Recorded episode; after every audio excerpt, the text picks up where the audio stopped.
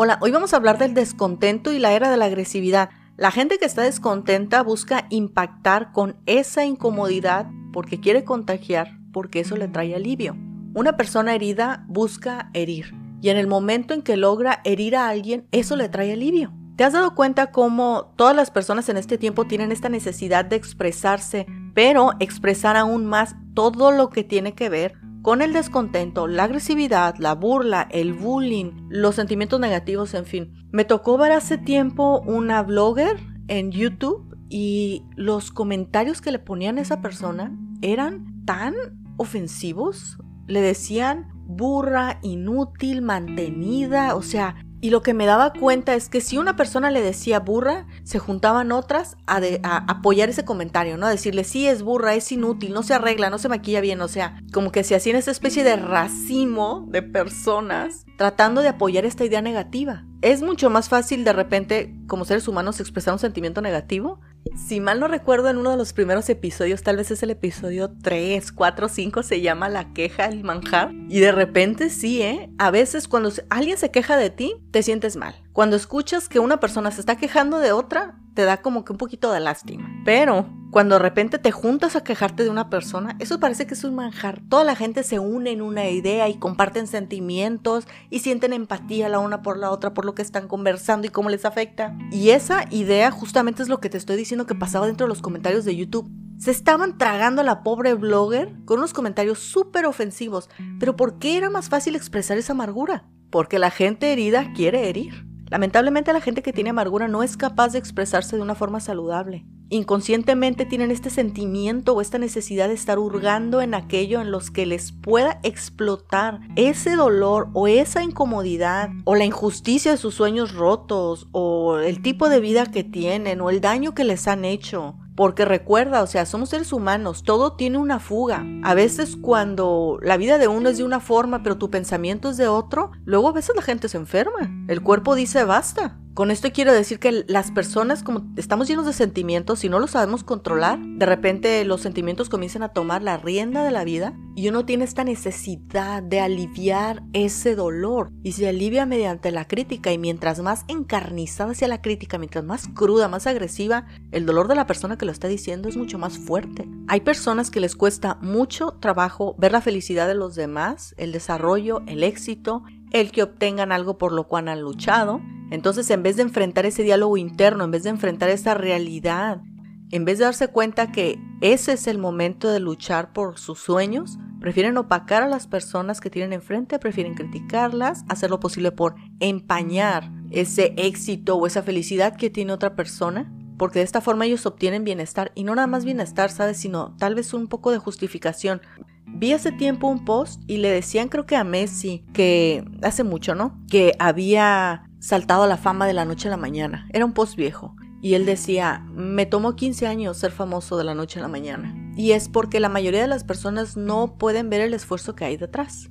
Y mira que a cada persona le pertenecen sus palabras, sus hechos y sus esfuerzos. Una persona que se burla de los demás muchas veces ni siquiera tiene respeto por ella misma, algo que seguramente anhelaría tener o desarrollar. Y recuerdo que esta blogger, antes de que le, antes de que ella tuviera cierto nivel de fama, ella tenía una cara tremenda de amargura, ¿eh? Y conforme fue ascendiendo y estuvo contenta con su propia vida, es cuando la gente la comenzó a criticar. Y una persona que critica con amargura seguramente tiene los sueños vivos de alcanzar aquella vida que siempre anheló o aquella meta y cree que no es posible o cree que ya es tarde o cree que no tiene las herramientas suficientes para cumplir sus sueños y entonces es mejor matar sus sueños pero también matar el sueño de la otra persona.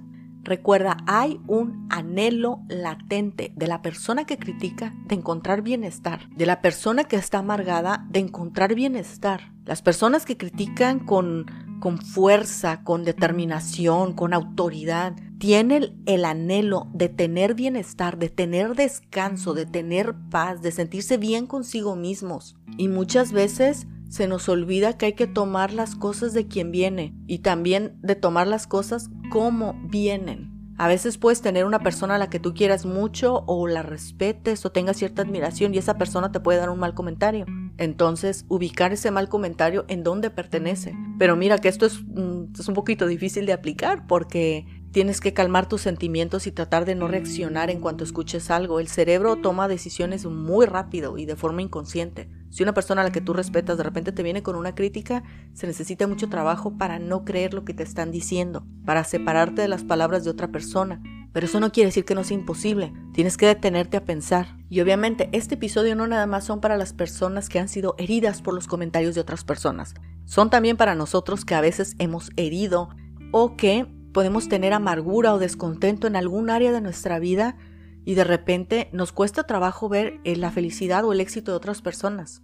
La vida del ser humano es como un prisma, estamos compuestos de muchas cosas, lo que somos, el pasado, el futuro, los anhelos, los miedos, etcétera, la familia, ¿no? O sea, los daños colaterales también. Y mientras tú sigas avanzando, luchando por tus propias metas, haciendo lo posible por conocerte más, por avanzar hacia lo que tú consideras tu bienestar, el éxito de los demás no te va a doler, la comparación de repente no pega tan fuerte, las críticas de las personas, bueno, de todas maneras se necesita hacer un trabajo interno, ¿verdad? Pero de repente te das cuenta que tú estás haciendo un trabajo para satisfacer tu propia vida y puedes inmediatamente entender en qué escenarios los tipos de personas te van a entender y en cuáles las personas no te van a entender. No solamente los resultados, sino los esfuerzos.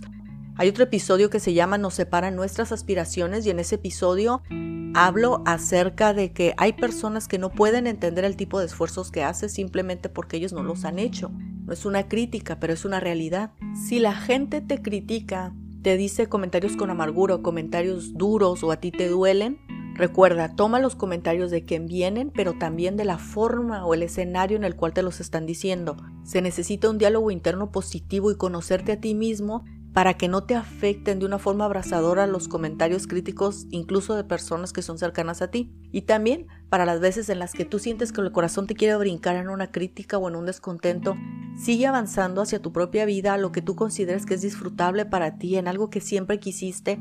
Avanza en lo cotidiano, dea como puedas, pero sigue avanzando. Esta vida se supone que sea disfrutable, tus palabras, tus hechos, tus resultados únicamente te pertenecen a ti y la vida la debes de construir para disfrutarla y tratarte de despegar de las opiniones de otras personas, porque de repente es difícil pero no es imposible, se necesita esfuerzo pero es alcanzable. Nos vemos la próxima.